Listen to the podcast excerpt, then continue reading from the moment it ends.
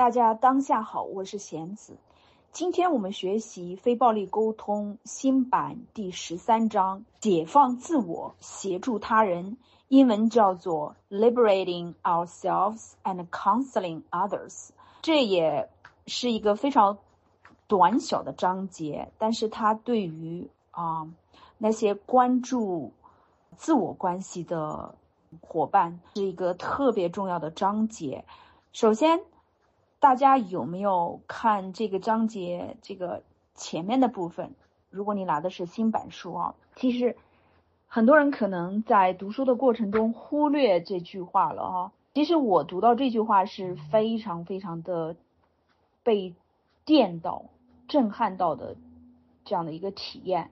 它讲的就是神学家、科学家。皮埃尔·特拉德的一句名言：“人类以小爱为足，沉睡在那有限的欢愉中，至今仍为清醒。”那么，我们再对照看一下英文原版：“Humanity has been sleeping, and still sleeps, lured within the narrowly confining joys of its closed loves.” 那这一句话当中有什么关键点？希望大家去关注并且思考呢？他提到了沉睡、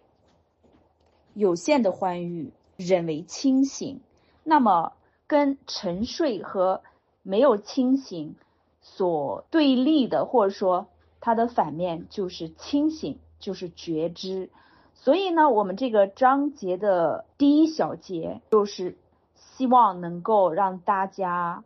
明白，我们有哪些限制性的思维在局诱着我们，也就是说，让我们一直处于一个没有觉知的昏睡的状态。那么，了解这些限制性思维为什么如此重要？尤其是对那些对于抑郁症这个话题，不管是自己抑郁，还是孩子抑郁，还是家庭的其他成员抑郁。这一章对于你们尤其重要。那么，我们首先来看一下什么叫做限制性思维，以及限制性思维对于人们会有什么样的一些制诱。其实，作者他更多的指出来的是源头在哪里。为什么我们会有限制性的思维？在我阅读这一章节的时候，我觉得作者想要指出来的就是关于人们为什么会有非常大的内在的这个痛苦或者冲突，原因在于就是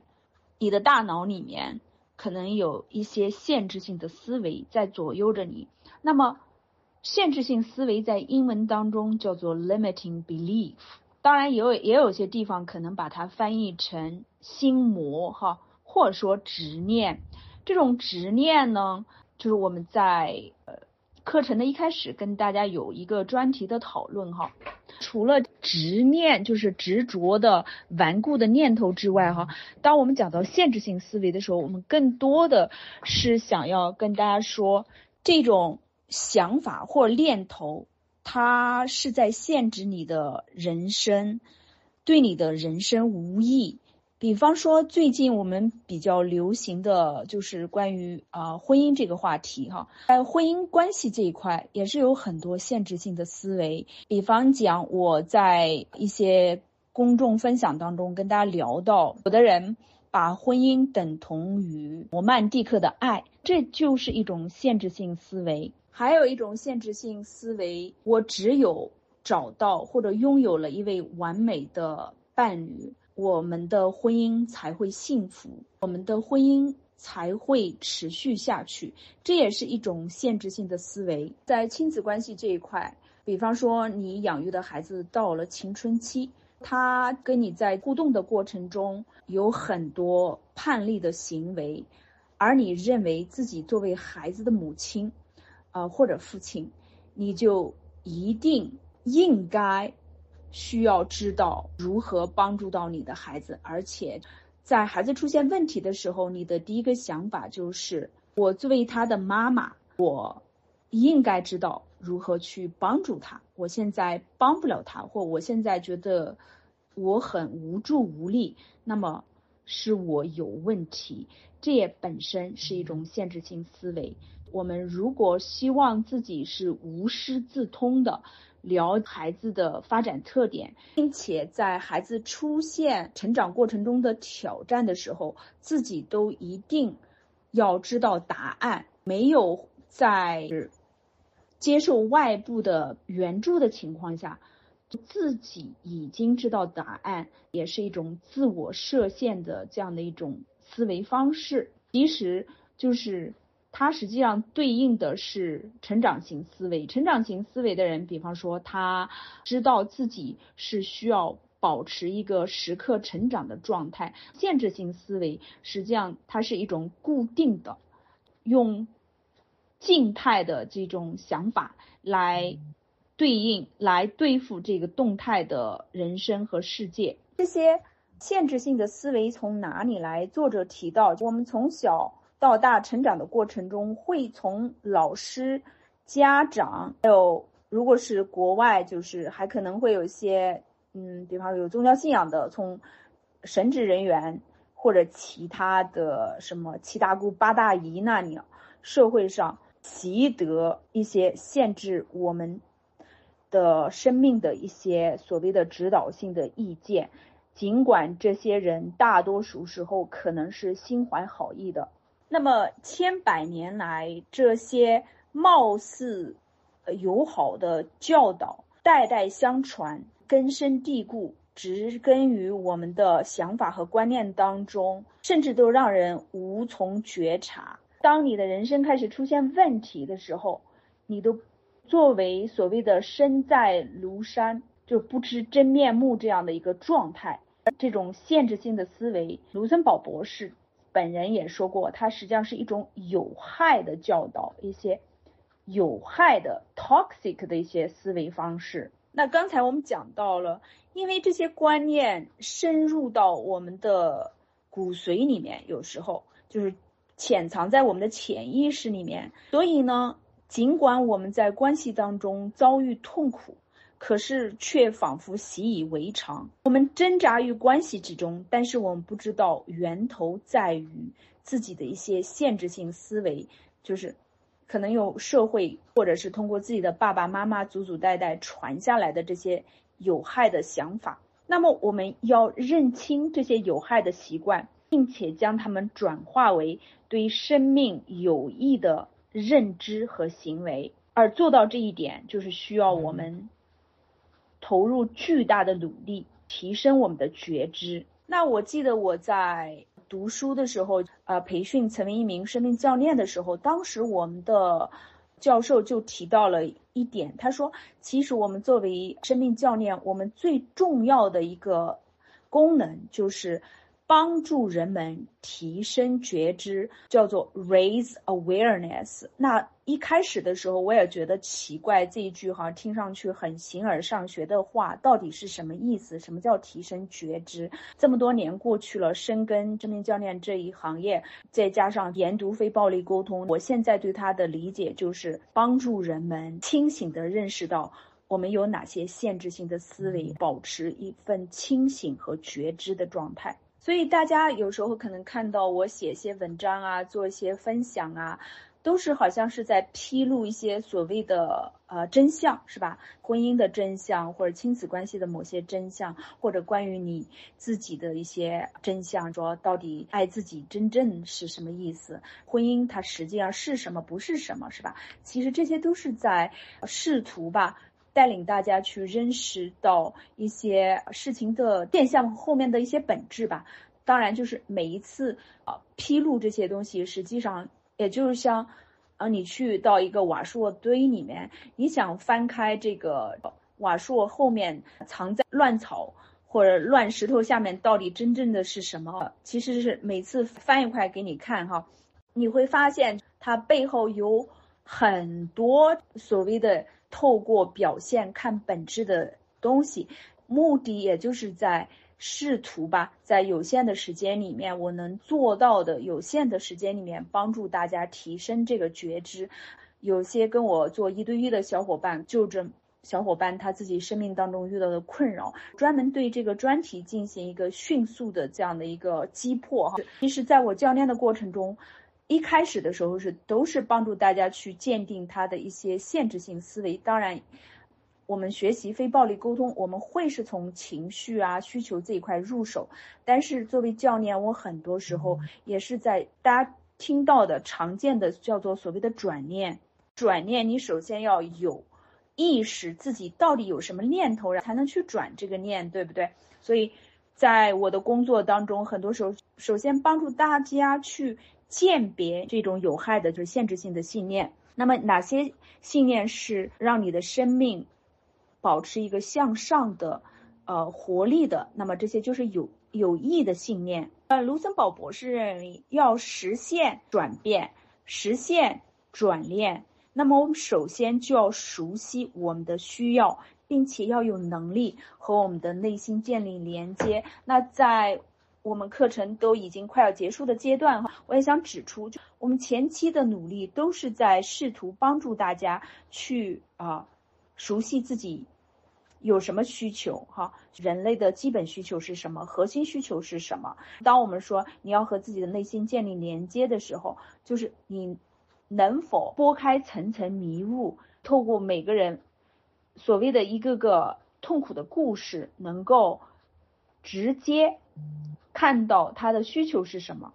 能够做到同理他。比方说，如果你是一位妻子和这个母亲的话，你如何通过伴侣那种好像贬损你的语言，或者通过你的孩子他的沉默、他的不语、他的对你的。一些抗拒，嗯，或者对你的直接的言语的这样的一个排斥，你透过这些能够跟他的内在需求相连接。作者认为，其实做到这些是非常困难的。那困难来自于我们长期的奴役性的文化氛围里面吧，我们没有被教导去和自己的内在连接。所谓的统治阶级，他们是希望我们。被一些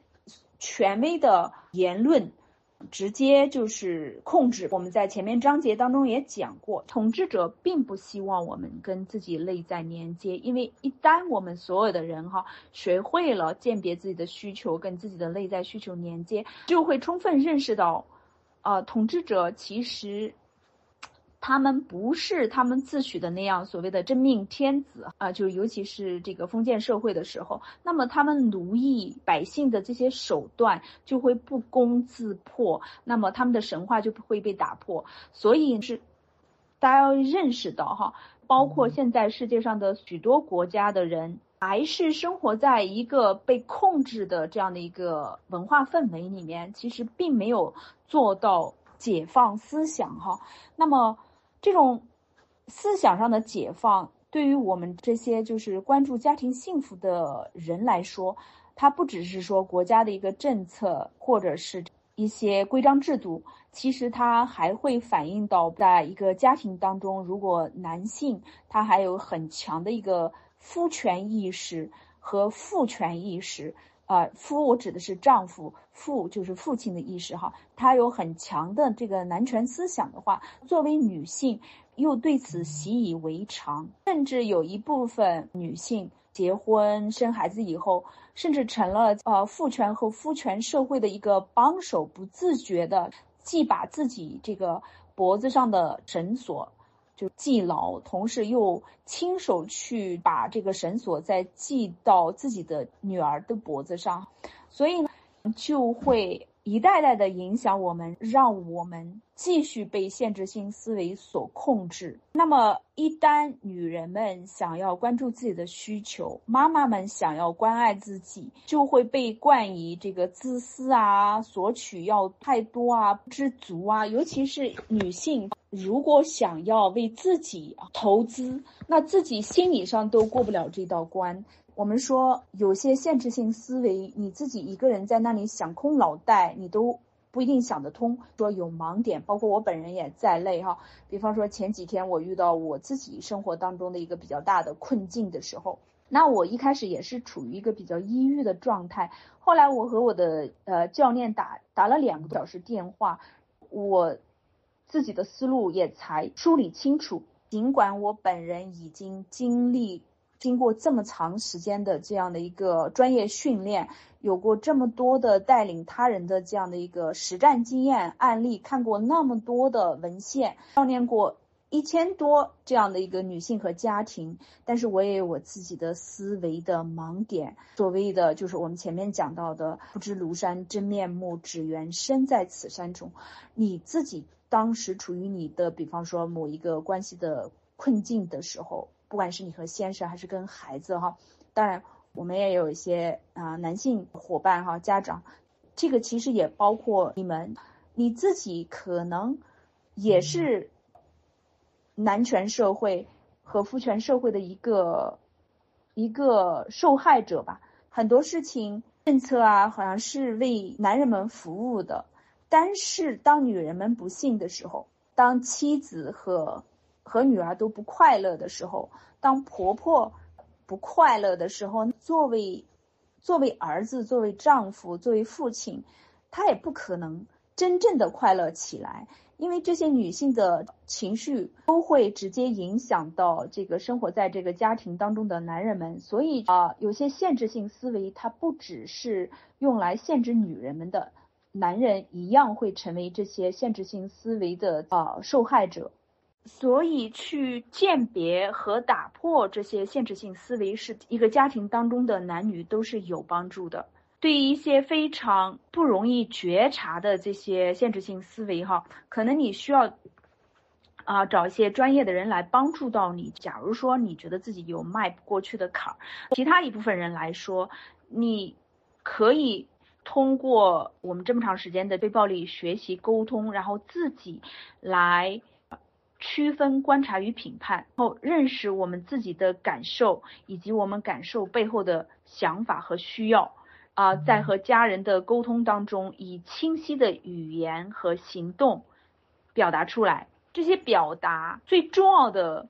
就是，除了前面几个步骤，还要提出一个清晰的、可以啊行动的这样的一个请求。这些呢，我们在前面章节当中都讲过了。我也是非常认同作者所说的，如果我们真正掌握了非暴力沟通，它能够帮我们。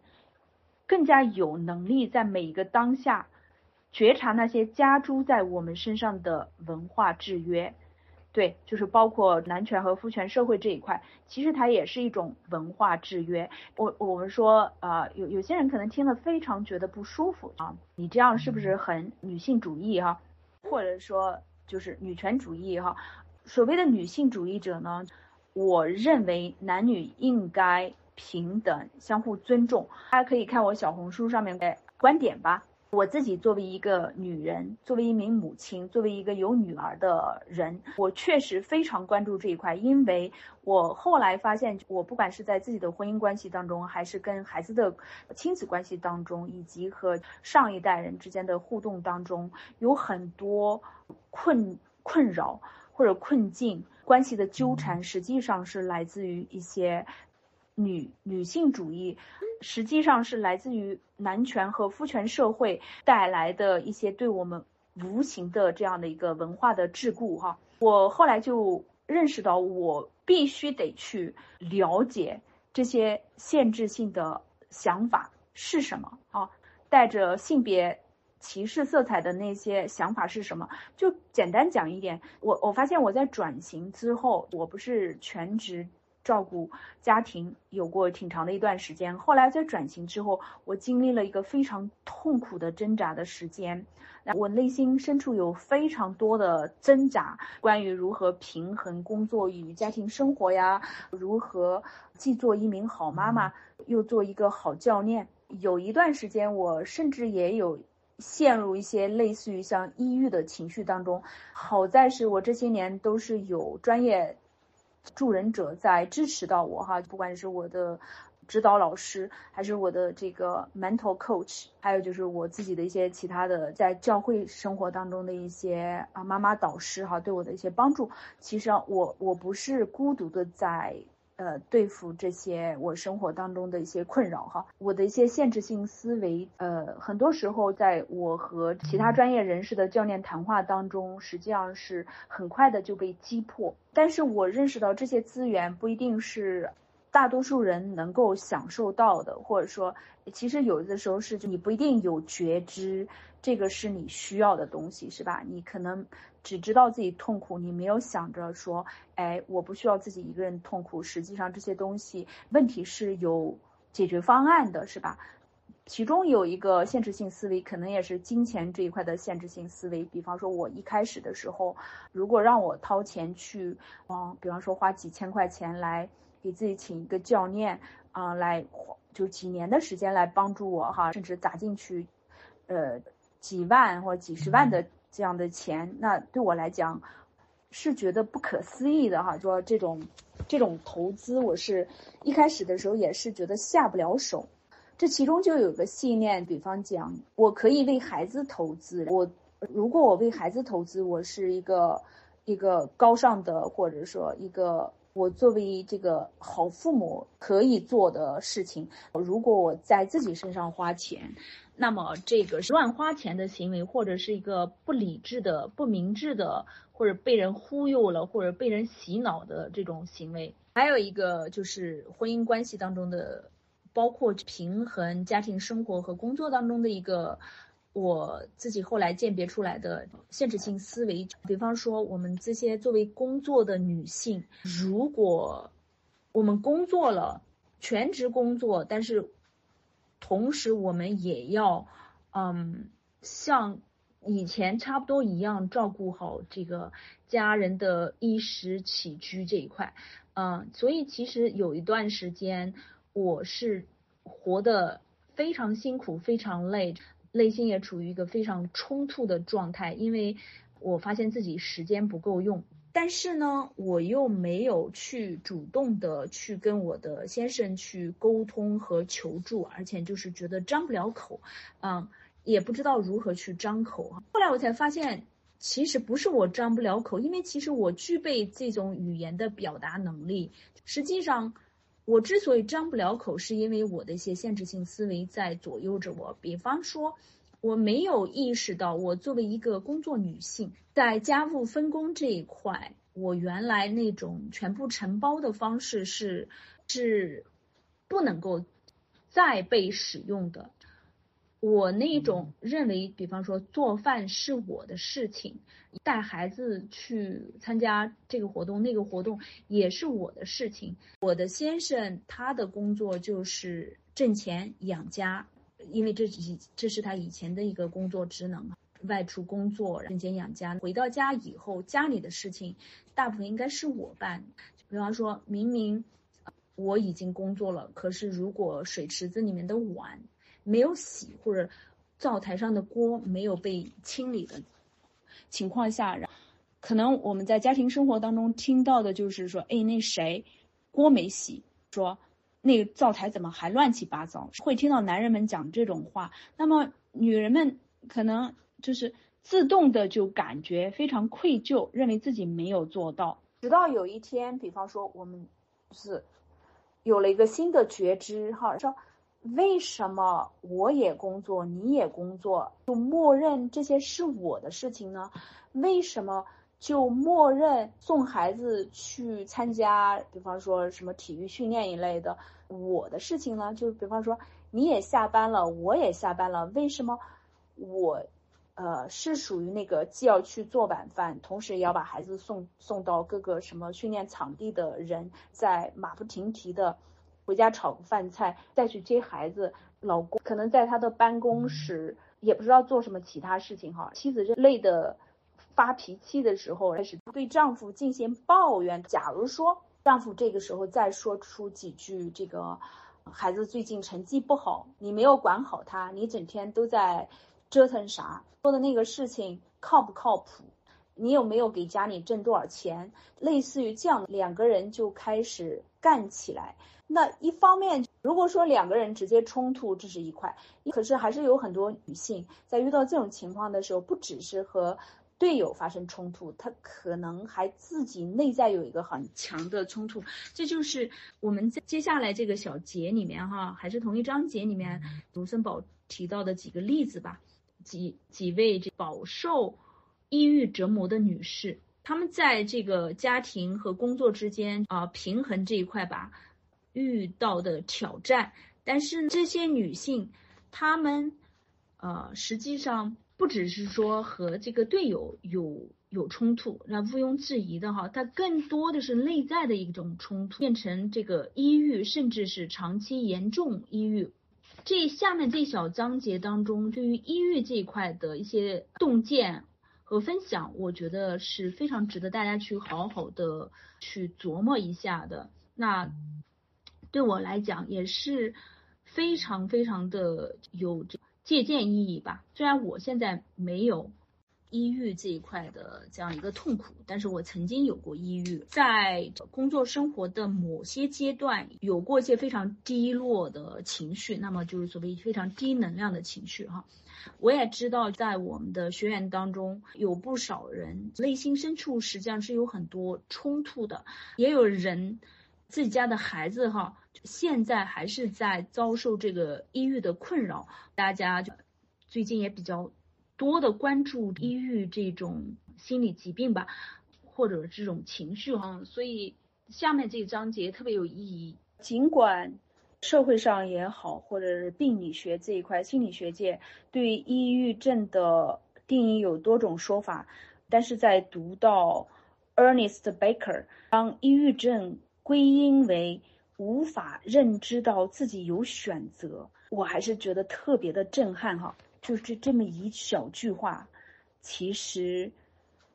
就给抑郁症患者带来了一个很大的一个启发吧。大家觉得如何呢？就无法认知到自己有选择，也就是说，如果你认知到自己有选择，那么你就有望摆脱抑郁的影响。卢森堡博士认为。当我们评判自己时，并是在远离自己的需要，更无法采取行动来满足那些需要，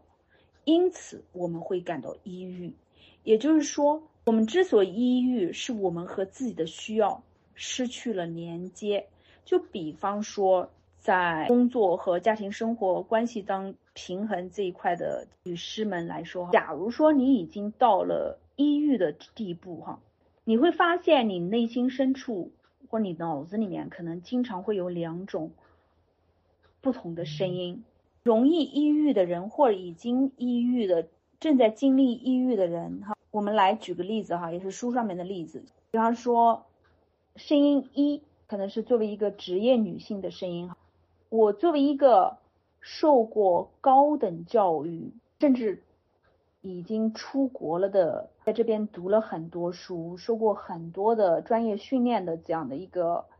啊所谓的有才华的女性，我的人生应该有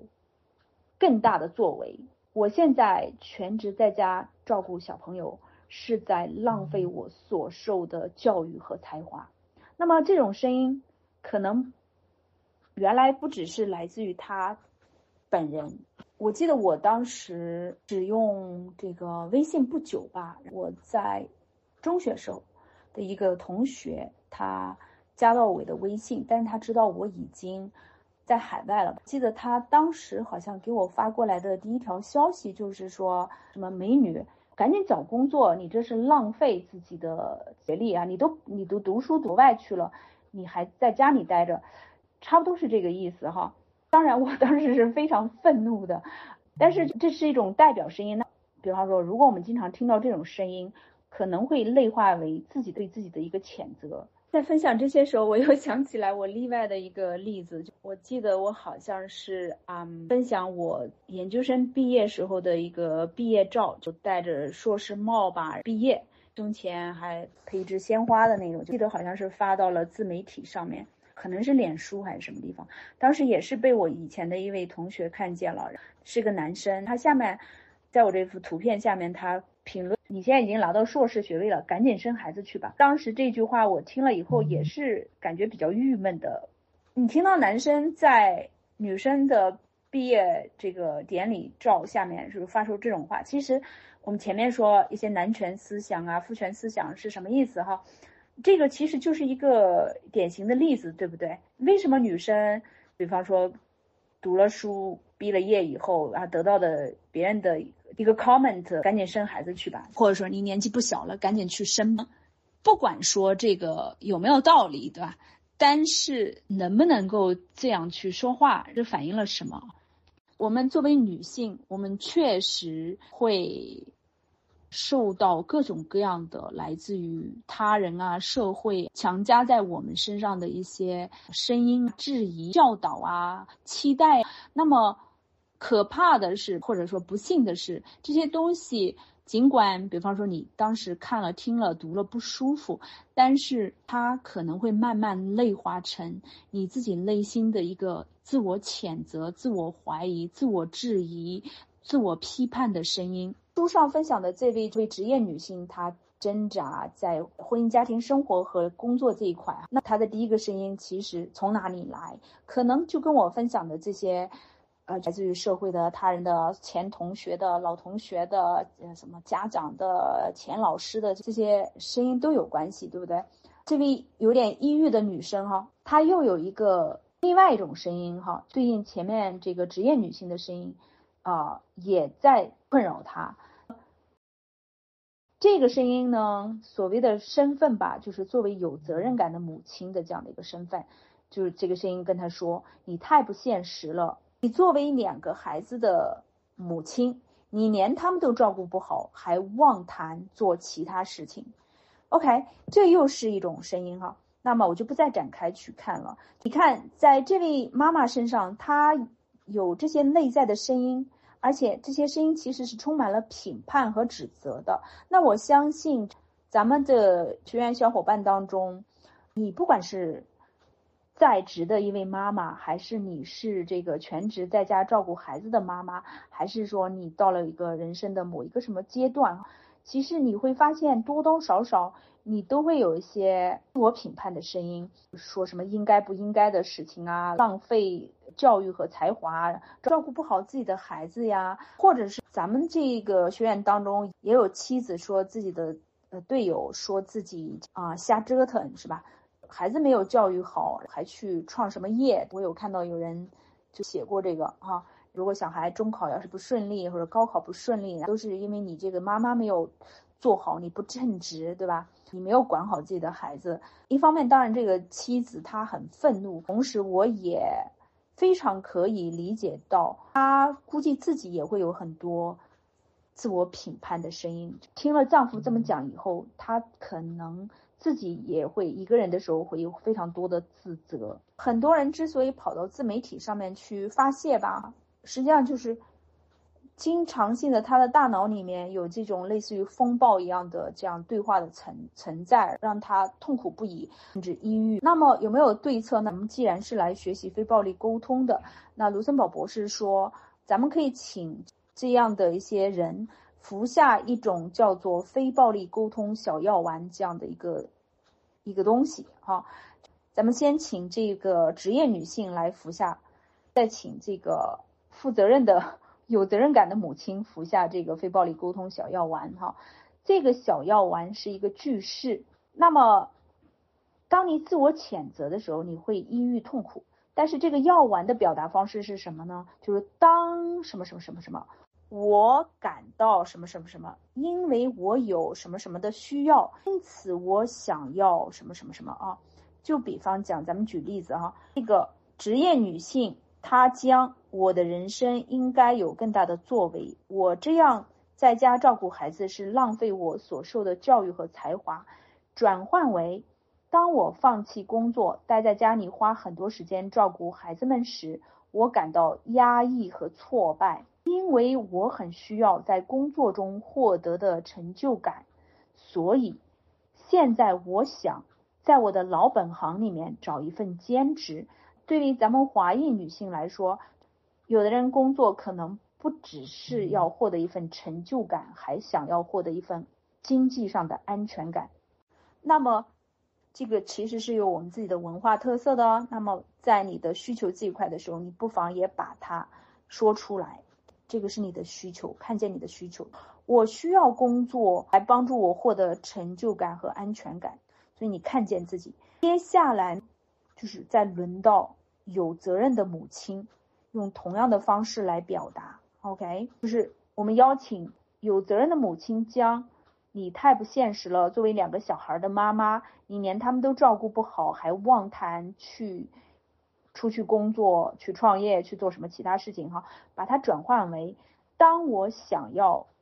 去上班，我感到惊恐和害怕，因为我需要确保孩子们被好好照顾，被好好陪伴。因此，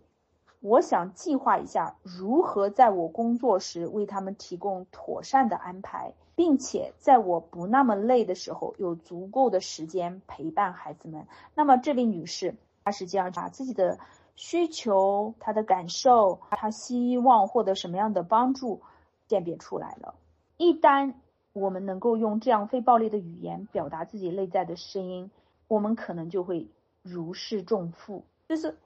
因为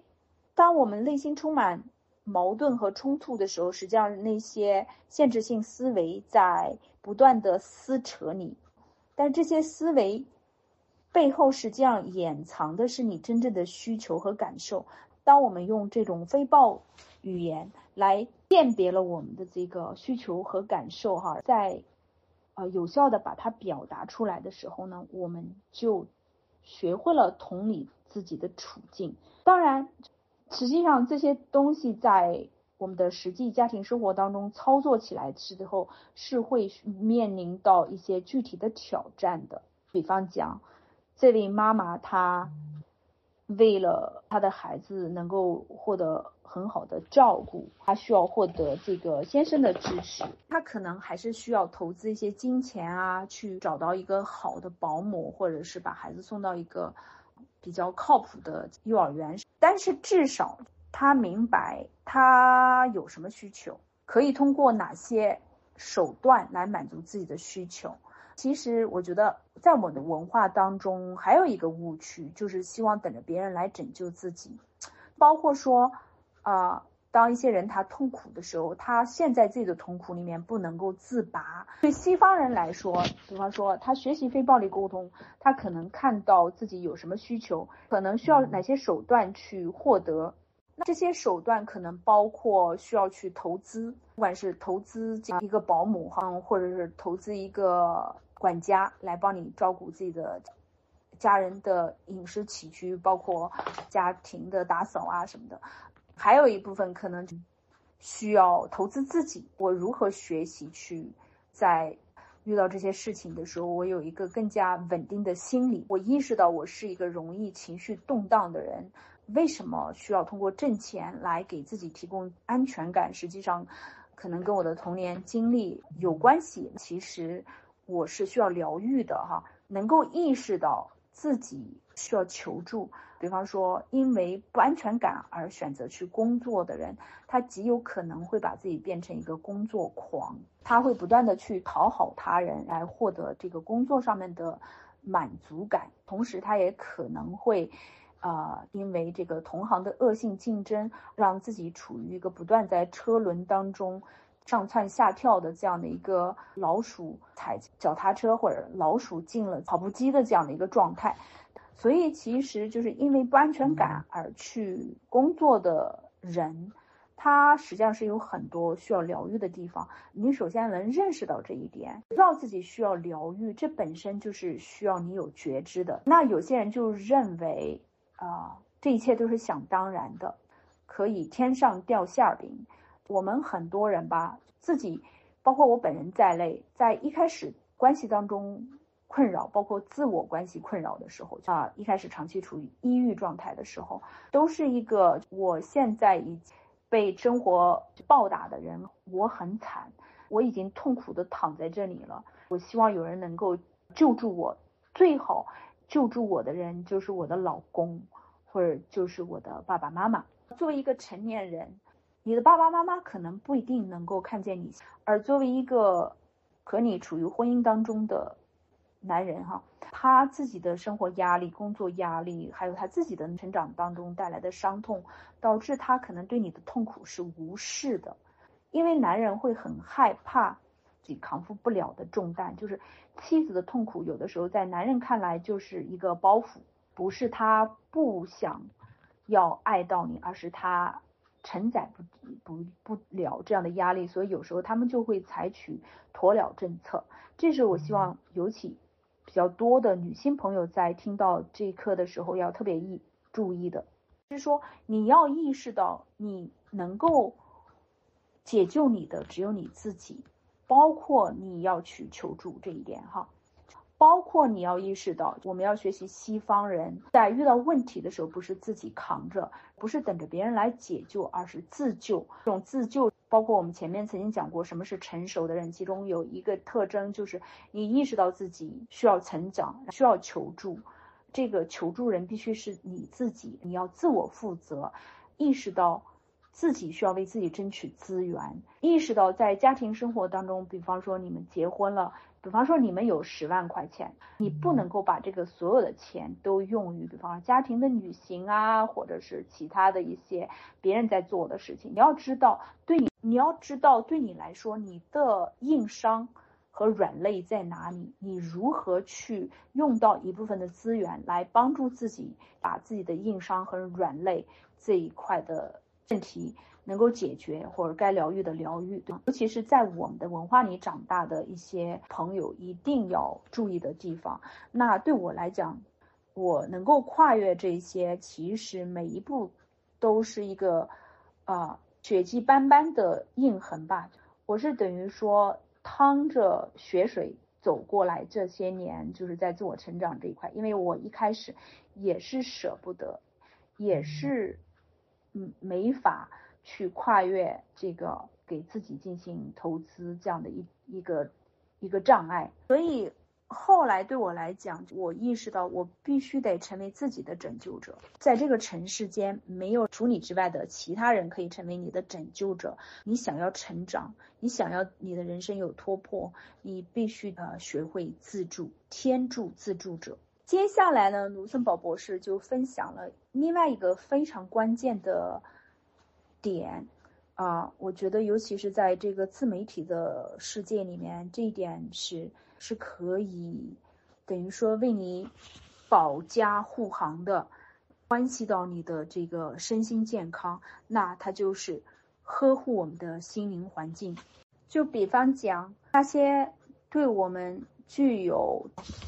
限制性的或者说有毒的那些观念和想法，他们是从哪里来，是吧？那一部分是来自于自己的呃原生家庭，还有一部分是来自于所谓的学校啊、社会啊、家长啊、其他同学啊什么，甚至包括你的朋友的。当我们讲到要呵护自己的心灵的环境的时候，我们要嗯让自己置于一个呃能够给你赋能的环境，而不是让自己暴露在一个有负面影响的吸附你能量。的这样的一个环境之中，其实我认为要做到这一点，你必须要知道自己想要什么，需要什么。就比方说婚姻关系这个课题，因为自媒体的存在，这方面的分享和讨论可以说比比皆是。亲子关系也一样的，你想要去读、去听、去看这一块的短视频啊、文章分享啊，其实是。满地开花的，到处都是。但是你是否允许任何的分享不经你挑选就进入你的大脑？和你见到一个短视频，你就去点开，只要他讲的是什么婚姻啊，只要讲离婚。所以，我们说，嗯，我们要让自己身处一个正向积极的环境和土壤当中。包括我们养孩子的时候，我们要给孩子提供一个正向的。啊，生长环境哈，同时对于我们成年来人来说，我们也要让自己的大脑处于这样的一个积极的、正向的、能够给你赋能的环境之中。为什么这么讲呢？咱们现在中国人的离婚率占全世界第一，百分之六十七的人都是以离婚收场哈，就是结婚四十年之内吧，百分之六十七的人都离婚了。那二婚的离婚率更高，到二零二三年，实际上已经占占到了百分之七十七。结婚四十年之内初婚的人，哈，第一次婚姻中的人，就是离以离婚收场的是百分之六十七。二婚的人呢，就是第二次进入婚姻状态当中的人，哈，离婚率呢又达到了百分之七十七。这个还是一个比较保守的数据。这个就是我们现在中国人的一个婚姻状态，一个婚姻现状。你要清晰的知道，这个世界上大部分人都是不看好婚姻的，而且他们的婚姻也是经营的不好。他们吐出来的这个声音，他们对于婚姻这一块的解读，都是属于一个可能会让人垂头丧气、对婚姻灰心失望的这样的一个言论。你如果听这些人。或者所谓的博主，他们比方说刚刚离婚了，刚刚跟丈夫吵架了，呃，或者是离婚了一段时间，跟你说一些他现在离婚有多爽的这样的一个一些分享吧。你如果自己是处于一个婚姻状态之中，你婚姻也遇到了一些困境，但是离婚并不是你心所向的一个方向，你自己。自问自己，你到底想要什么的时候，哈，你可能就说，哎，我还是希望能够给我的孩子提供一个完整的这样的一个家庭，哈，那么你就要学会屏蔽这些人，这些就是主张，呃，一旦婚姻出了一点挫折和问题。就去离婚的这些啊博主啊或者什么人的观点哈，你要学会屏蔽这些人的观点，这个就是相当于说你在防止关于婚姻的限制性思维在你不觉知的情况下入侵你的大脑空间，啊，为什么这样做很有必要呢？其实我的学员当中有一位是啊，他其实是在另外一个教练那里去学习教练的。那那个教练其实也非常牛哈，是美国人，但是他发现，在他那里就是学习了一段时间以后，他实际上在家庭关系这一块，他并没有什么好的进展。他后来又来上我的课程哈，原因是什么呢？每一个教练他都有一个自己的专注的方向，就比方说，有的教练他看他写的东西呀，看他的短视频或者。或者他的什么 podcast，你会发现，哎，他的专注点是实际上是 focus 在哪个方面？比方说，有的有的教练他的专注点是搞钱，对吧？他是教人赚钱的。那有的教练他的专注点是教你拼工作的，哈，或者是说，有的教练他专注点是教你这个怎么样去处理，呃，人种冲突这一块，或者是侧重是。女权这一块的都有各种各样的哈，当然现在最多的就是教教人怎么挣钱、搞事业这一块，所谓的事业这一块的能力吧，这个是现在最多的人做的一些事情。这位教练呢，他本人自己，比方说也是离婚了，事业做得非常有起色，但是呢，他的事业或者他的侧重点就不免是倾向于搞钱、搞事业这一块哈，他可能。教练的客户大部分都是女强人啊，或者事业上特别出色的，自己也是赚了挣了多少多少钱啊，他也用自己的挣了多少钱作为一个呃非常吸引人的一个案例来去跟大家去去卖他自己的产品吧，对不对？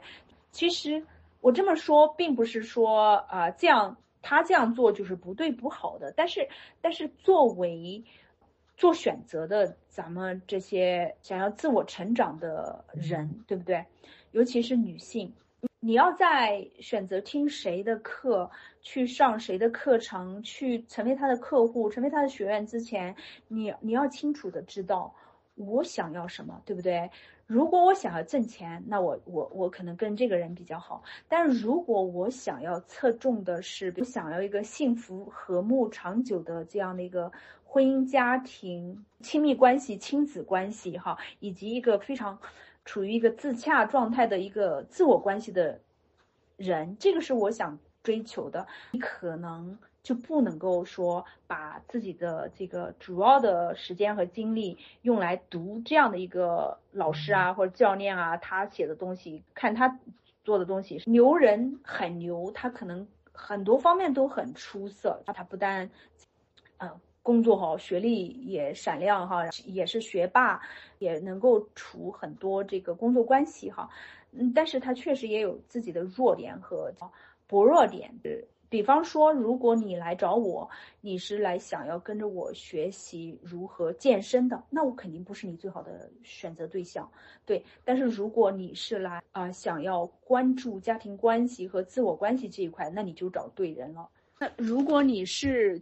想要找人来帮助你离婚的，那你也最好不要找我。你要清楚的知道，我的价值观是，除非说，嗯，触及底线哈，长期家暴，对方死不悔改的这种状态，在其他的许多问题上，我都是觉得，嗯，婚姻是可以通过自我改变和用心经营来来经营下去的。我是一个挺婚姻、挺家庭的人，所以。你在去读谁的东西，被谁影响的时候，你要特别注意这一点。我写的或者是我分享的，尤其是在公共场合我分享的一些东西，比方说，我可能是在帮你分析一些婚姻的真相、关系的真相啊。当你了解这些以后，你自己去做你的选择，这个也是我作为教练做的事情。我不会替你做选择，你自己去做一些抉择，尤其是一些我的一对一客户。但是，一旦你做了选择，比方说你认为自己的婚姻没有糟糕到让你直接砍掉舍弃的这个状态，你还想要经营你的婚姻，你可能找到像我这种，呃，领域专注领域的教练，我们是属于一个合拍的状态啊，是找对人了。如果说你鉴别了完了以后，你发现你的内心所向就是直接。你想要离婚，那么就像我前面讲的，我并不是说去会去劝你离婚或者不离婚的那个人。但是，你如果找到我，我可能会跟你讲，我做不了你的案子，我没有办法去帮助你如何去离婚这件事情。哈，尽管你来说离婚是你想要的，我如果想要支持到你，我可能就是帮你推荐一个离婚教练，对，就是说你去找他吧。但是。我不是你的最佳人选，但是我也不会对你有任何的评判。那因为每个人他的人生观、价值观是不一样的，专注点也是不一样的。最重要的就是我们能够为自己的选择所负责。那我自己的选择也是在教练这一块，我选择做的，比方说的侧重点是什么？我可能做的就是帮助女性婚内觉醒。一旦你选择好了以后，假如你选择的是离婚，那么可能有更合适的人帮助到你；假如你选择的是经营婚姻，那么我可以帮你如何更好的去就在经营婚姻这条路上降妖打怪。那我跟大家就是说说了这么多是什么意思呢？有一部分人你可能要屏蔽我。分享的东西，假如说你心意已决，就是要离婚，那么你听了我的一些分享以后，可能会干扰到你，就是说让你反而下不了决心离婚。但如果说你的想法是我不触及底线，我就是要好好的经营婚姻，我想要幸福的这样一种，你可以多多关注我这样的一些教练、老师、博主的观点的，在平常。啊，不管是公益的还是去选谁的课，你要知道你到底想要什么，根据自己的需求来选择，啊，让什么样的声音进入到你的这个心田里面去。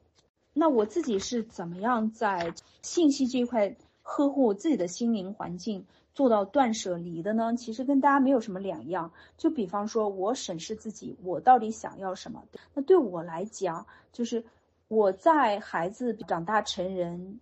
考大学之前，我自己认为我要专注的点是什么？我是要把时间和精力多放在挣钱、工作、事业这一块，还是说，我认为对我来讲，我很重要的是活出一个榜样，对自己在家庭生活这一块活出一个好的榜样，同时也是在作为教练这一块哈。作为一个专注婚姻、夫妻关系、亲子关系、自我成长、自我关系这块的教练，我如何去活出我能活出来的这样的一个最好的一个状态？我怎么样去平衡这些关系？这个是我觉得，嗯，我接下来，尤其在我孩子上大学之前，我要。关注的这一块，但是如果我经常哈让自己去看那些啊那些挣钱博主的那些视频或读他们的文章，那我可能会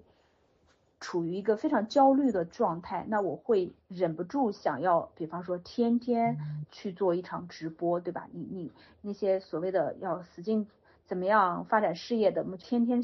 做直播啊，带货呀，还有就是他也会。左右到我写什么样的东西，出什么样的一个作品，出什么样的一个课程，是短平快的，还是还是长期陪伴的，这些都会影响到我。那我自己出写东西或者出东西，呃，出课程，我自己经常拿的一个标尺就是，假如我自己是一个消费者，是其中的一个读者，是其中的一个。学员来上我的这个课程，我最终想要老师给我提供什么样的一个课程？当我有了这些清醒的想法和觉知，我也知道自己的需求的时候，那我就知道我平常应该让自己多置身于什么样的人的分享之中。所以不瞒大家讲，我在做出了以上的这些评估以后，和这个跟自我的连接以后，我是让自己处于一个啊。相对比较单纯、比较干净整洁一点的环境吧，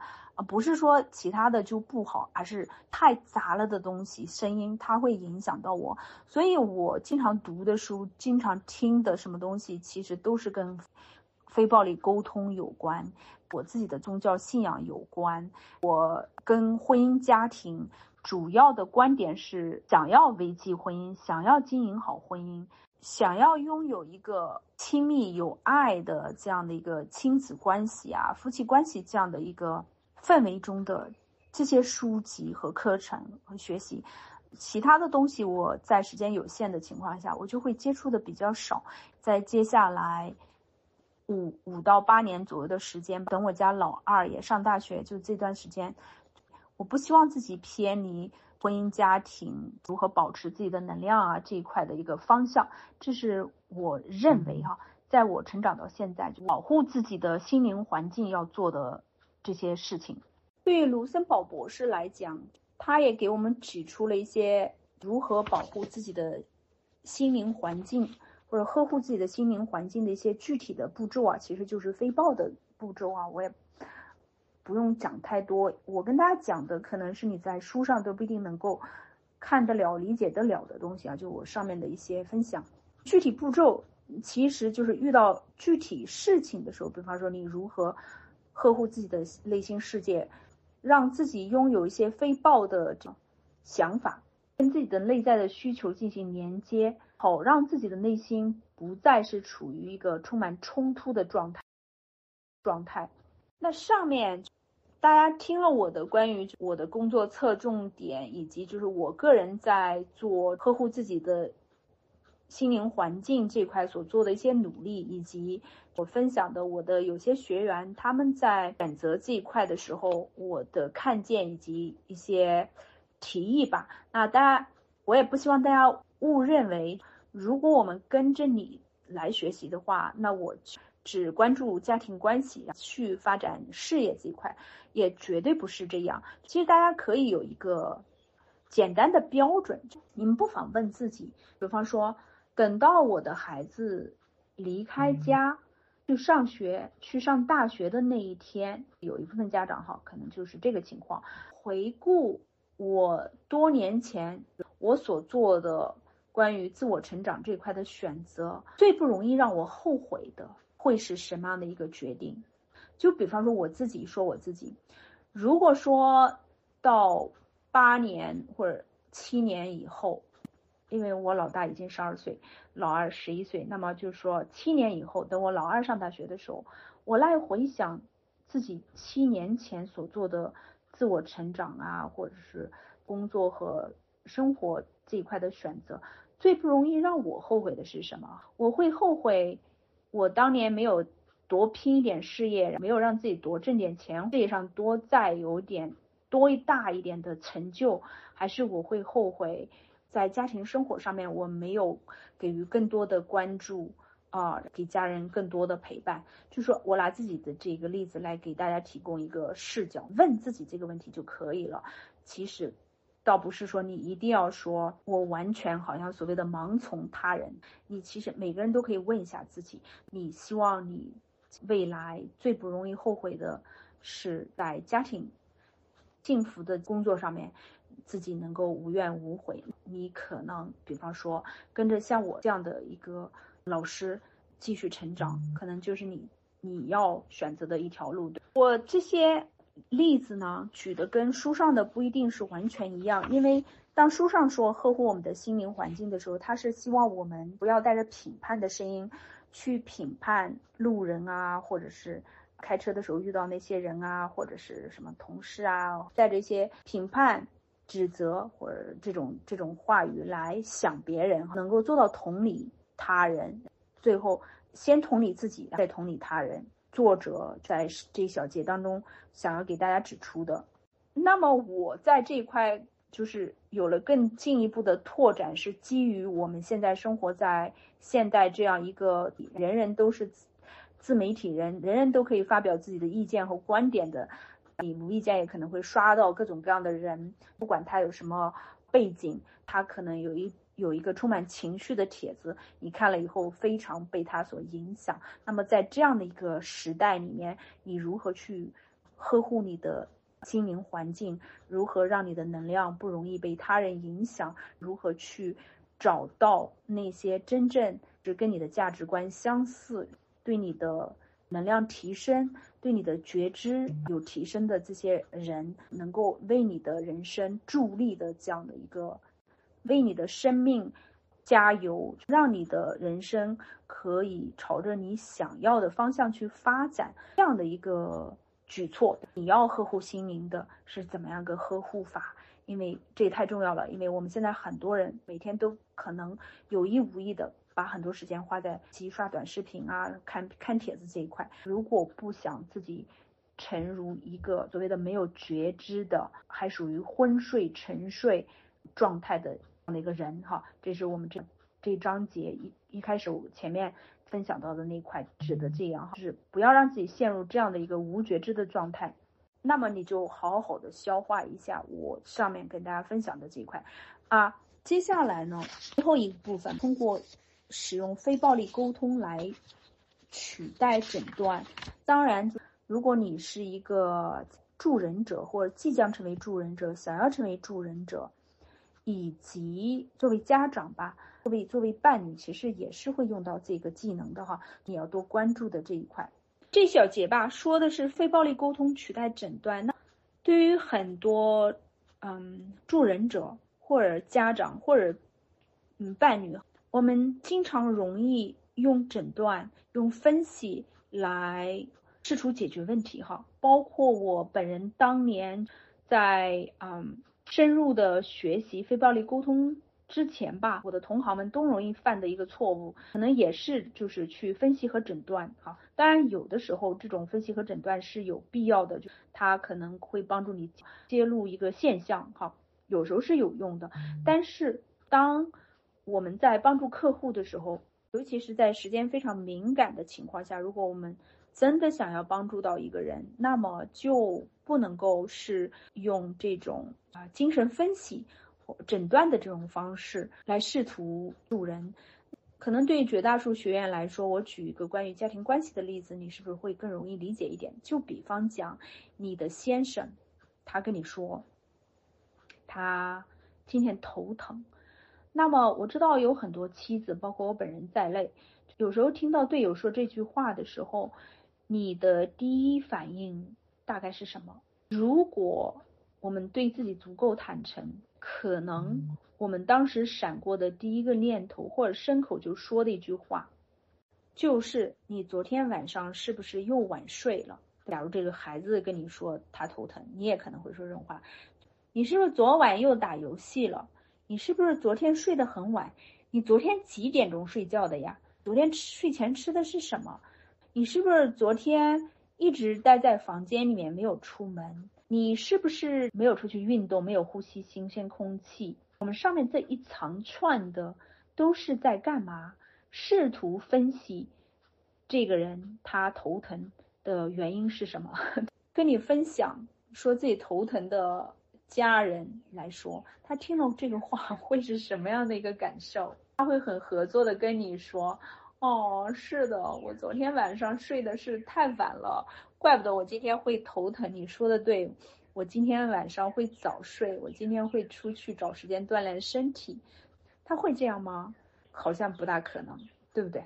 他可能会被你的那种连珠炮式的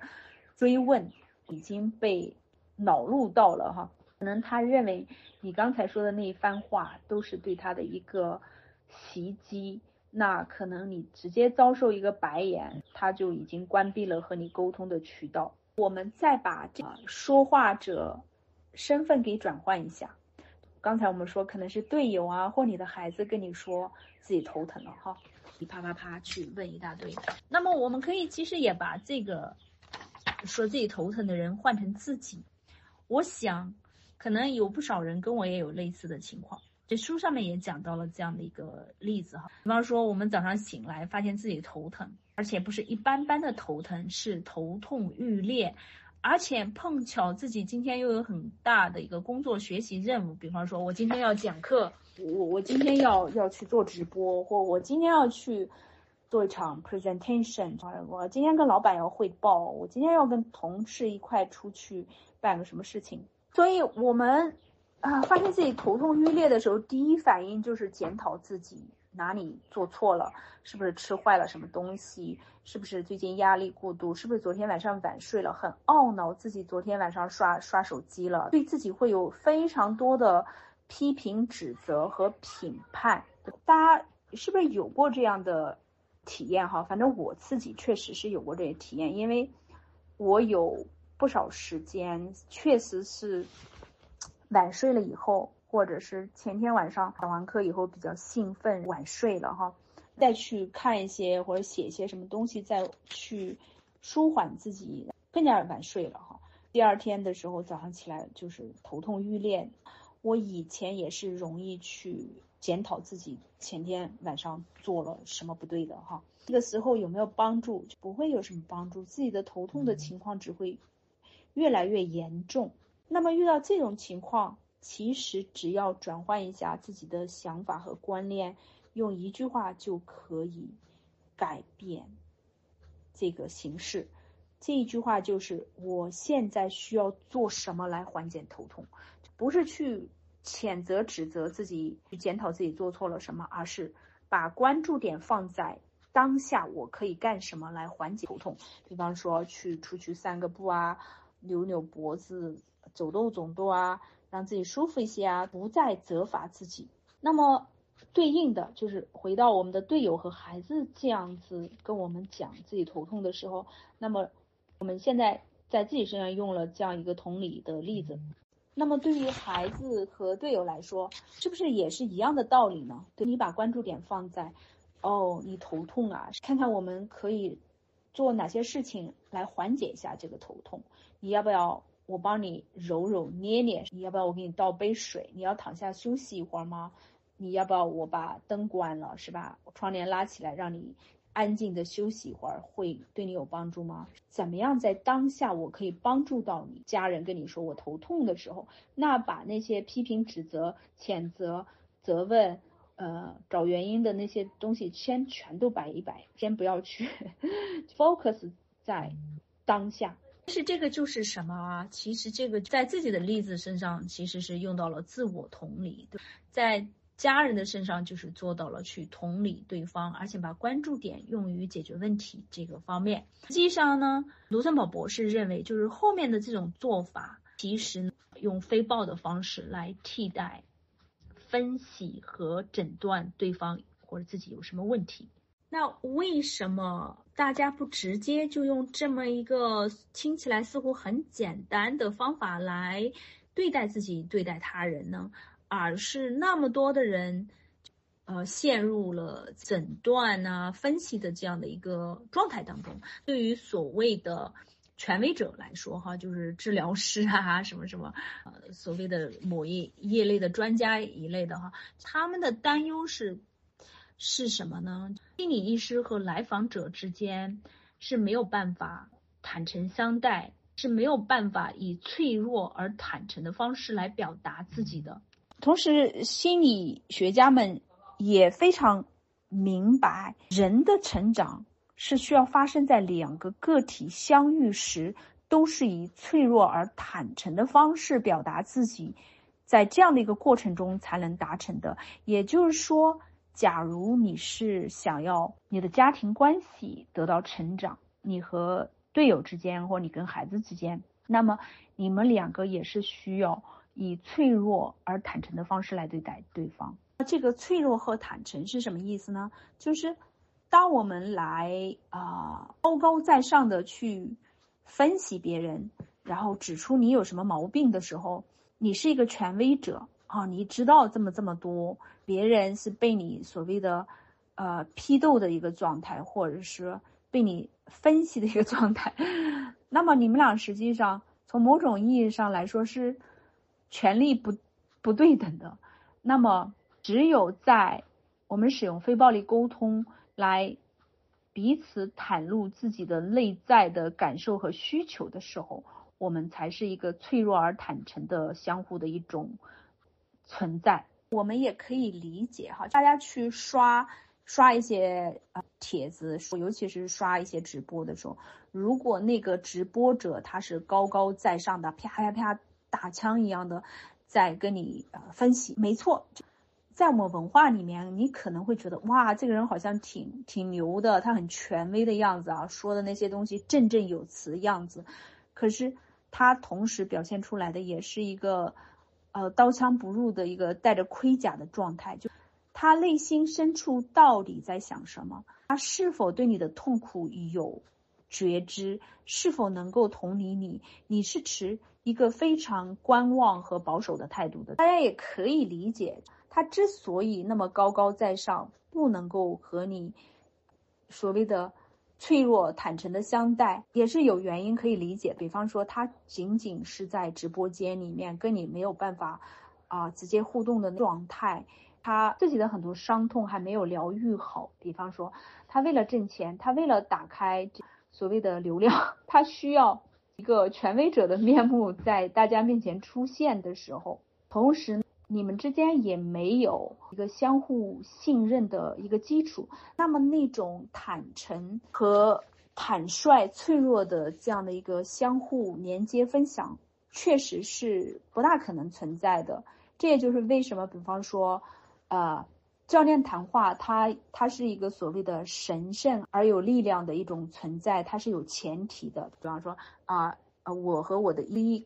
教练客户，包括我和我的一些小班的团体教练客户，咱们比方说是一个一对一的状态，或者一对三四、一对二或者一对八，就是还是小范围的吧。甚至就是说，哪怕是一对一对二十、一对三十，但是它也是在一个。有限的这样的一个时空里面，大家觉得可以敞开。比方说，你信任，呃，有着跟你有着共同的困扰。以及有着一个共同的成长目标的这一群人，大家都坦诚相待，对吧？大家都说出自己的痛苦，这个个人成长是可以在这样的一个时空里面达到实现的，就就是彼此真正的交心了。这也是为什么在有些公众场合，确实只能起到教育他人的一个作用，你去揭露一些现象，但是并不能够说哦。我在一次对外的直播，或者我在一次公共的演讲和讲座当中，我就能真的把你的问题全部解决，把你这个，把你从关系的一个直接比较纠缠痛苦的状态，通过对你的一个回答，就能够帮你，尤其是公共场合哈，揭开所谓的迷雾，让你能够达到一个新的一个状态，因为。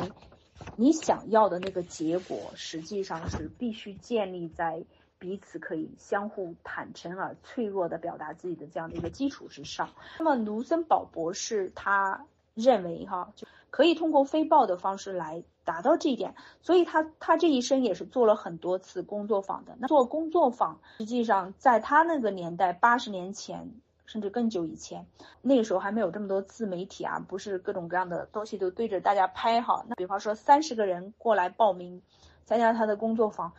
可能还是属于一个比较封闭的状态，录的都是来访者或或者说参加工作坊的人。当然，每个人对个人隐私这块的需求是不一样，但是有些人，比方说他得了抑郁，或者他在家庭关系当中啊有什么一些困扰。他不忌讳，哈，尤其有有一部分人，他不忌讳在众人面前分享。卢森堡博士其实也是可以在那个短短的二十分钟之内，能跟他达到一个相互非常坦诚的这样的一个状态，帮助他可能在二十分钟就能够达到一个啊新的关系状态吧，解决自己的内在的痛苦这样的一个暴力冲突状态。所以，卢森堡博士他在这一章节当中，关于头脑的理解和非暴力沟通的同理有何不同，实际上是做了一个非常详尽的这样的一个解释吧。那我自己作为一名助人者，我当然对于这一块也是非常关注的。我也在想，我如果想要满足更多的人，比方说，嗯。在自我成长这一块，既想要，嗯，投资不是那么多，对，同时也有一一些隐私的保护这一块的需求。那我作为老师可以做什么？因为简单来讲，比方说，如果你对于隐私度关注特别强，就跟你的教练约一对一好了，这样不会有任何人知道你们的教练谈话是什么，哈。但是对于有部分人来说，他可能觉得这个投资暂时不是他能够跨越的。这个就是涉及到你的需求对吧。比方说，你对于金钱安全感这一块的需求大于你对隐私这一块的保护的需求，那么你可能就是毅然决然的选择一对一。但是如果有一部分人觉得，嗯，我希望以少一点的投资。同时又获得这个人成长这一块的一些啊很快的提升吧，或有些人觉得我嗯只是想用一个平民化的价格去消费个人成长，那么我能该怎么办？那我可能会去选择上一些大课，或者我会选择去听一些公益的课，这个老师的。公开直播课，对这个都无可厚非。我本人也是都有的。比方说，嗯，我自己也花钱去买过别人的一对一，二买过一对八，也听过大课，也听过无数次的公益公开课。我们要非常清楚的知道我们的需求是什么，就是在金钱的安全感，或者说在个人隐私这一块的需求。不是完全是个人隐私的考虑，比方说他选择了上大课，因为他觉得一方面就是自己没认为亲子关系甚至夫妻关系这一块有那么大的隐私，好像我们处理的都是人类共有的一些情感或矛盾冲突哈。如果我不需要露脸，别人听见我的声音我也无所谓。有些人可能是这样的一个想法，有的人比方说他有一定的身份啊。或者是有一定的背景啊，尽管在婚姻家庭这一块很挣扎，但是他在其他的这一块他是很出色的，他也不希望别人，啊，太多的知道他自己过于隐私的事情，那么可能他就不会选择当众的去分享自己的在婚姻家庭这一块的一些非常真实的感受和需求，这个我们也可以理解，所以我们。说这些呢，是不要把自己当做受害者。你要知道，你是有选择的。比方说，包括你去听别人的课，不听别人的课，当时可能会有哪些情绪？为什么这个老师不多讲一些课？为什么这个老师不多提供一些公益课？是吧？就是可能会有各种各样的想法。你要知道，这些都是需要和自己的内在需求连接的时候，做出自己的选择。包括我也是一样的。比方说，我到底。要做多少节公开课？我到底呃需要在一个课程当中提供多少个这样的一个直播课？我认为是比较公正合理的，是满足彼此的需求，是一个属于相互给予滋养的一个状态。如果我是去做公开课，我怎么样的一个量，怎么样一个度，是属于一个。相互尊重，既尊重我自己的劳动，也尊重别人的付出的这样的一个相互滋养的一个状态。实际上就是说，你认清了这一点，你鉴别出这些需求以后，你就会处于一个非常自洽的状态，在关系上大家可以更好的达到共赢，没有任何人是一个受害者。尤其是对于我们这些想要通过非暴力沟通的方式来助人，或者说来自助，或者是。嗯，以帮助的哈，比方大家来我的平台上来，不管是上课还是来听一些公益课，既然咱们想要使用非暴力沟通，那么它的前提确实是说需要坦诚的和自己的内在需求连接。可能比方说，我就是需要问你一些关于你现在的感受啊，你的需要是什么？对于你的需求和感受。我在跟你上课的时候，我在跟你做一对一的时候，我在跟你做大课的时候，我的感受和需求又是什么？对，我们怎么样采取一些行动，能够使你过得更加幸福，让我也自己更有幸福感？只有只有我们突破了这些啊思维的这些捆绑吧。比方说，有人如果在大课的时候张不开口。你在大课的时候张不开口来跟我互动分享，那么我们没有办法非暴力沟通，那么就不能够达到我们想要通过非暴力沟通来进行连接以及解决问题的这样的一个目标，是不是？呃，假如说这样的一种情况，你可能要采取的是什么？比方对我来讲，我没有办法在公共的呃场合去讲这些，我要做的可能就是跟人一对一对。对于有些人来讲，你认识到说，哎，我其实对于隐私的要求特别高，我没法在公众场合张开口去分享这些内在的感受和需求，是没有办法被老师在公众场合同理到的，或者我自己也做到去这同理他人，给别人一份礼物，也希望别人来给我一份礼物，我有的选择是什么？所以呢？希望大家就特别特别需要理解的，就我们能够进行非暴力沟通的基础，不管是想要去助人还是被帮助，哈，都需要和对方营造一种真诚、坦率和双向的共赢的这种关系。今天这节课呢，我们就讲到这里。尽管是一个非常短小的章节，但是大家看，其实我也是给给足大家对于这一块的思考吧。最后我总结一下哈。假如我们希望通过非暴力沟通的方式协助他人解决这个自己内在的一种冲突吧，化解我们自己内心的那些不和谐的声音，能够解放自我，更重要的就是能够协助他人。这种协助就是不只是你作为一个助人者哈，助人者或者未来成为助人者啊，还是你作为一名家长或者。伴侣或者是好朋友，你首先要认识到自己有可能有哪些限制性的思维，然后把它鉴别出来，然后通过非暴力沟通的方式来化解这些限制性的思维。有的时候你可能需要专业的帮助才能帮助到你哈，但是如果你已经成长到一定的地步，能够高度的进行自我同理和自我教练的话，那么你就。可以通过非暴力沟通的这个些步骤和方法，就是做到有能力同理自身的感受和需要，这样呢，尤其是在化解抑郁情绪的时候是非常有帮助的。对于在家庭生活当中感觉，比方说队友的原因让自己啊，好像婚姻关系不和谐啊，遇到困境的人啊，卢森堡博士，当然他没有直接说，但是我的总结就是说，我们要。通过非暴力沟通的方法，把自己的注意力关注在自己以及对方他心底真正的渴望和需求上面，摆脱我们惯常的想要在别人或自己身上纠错的这样的一个习惯，从而为自己创造出更加平和的心境。作为专业助人的这些专业人士，包括我本人在内，大家可以通过非暴力沟通来与来访者啊、客户啊、学员建立一种真诚互助的这种关系，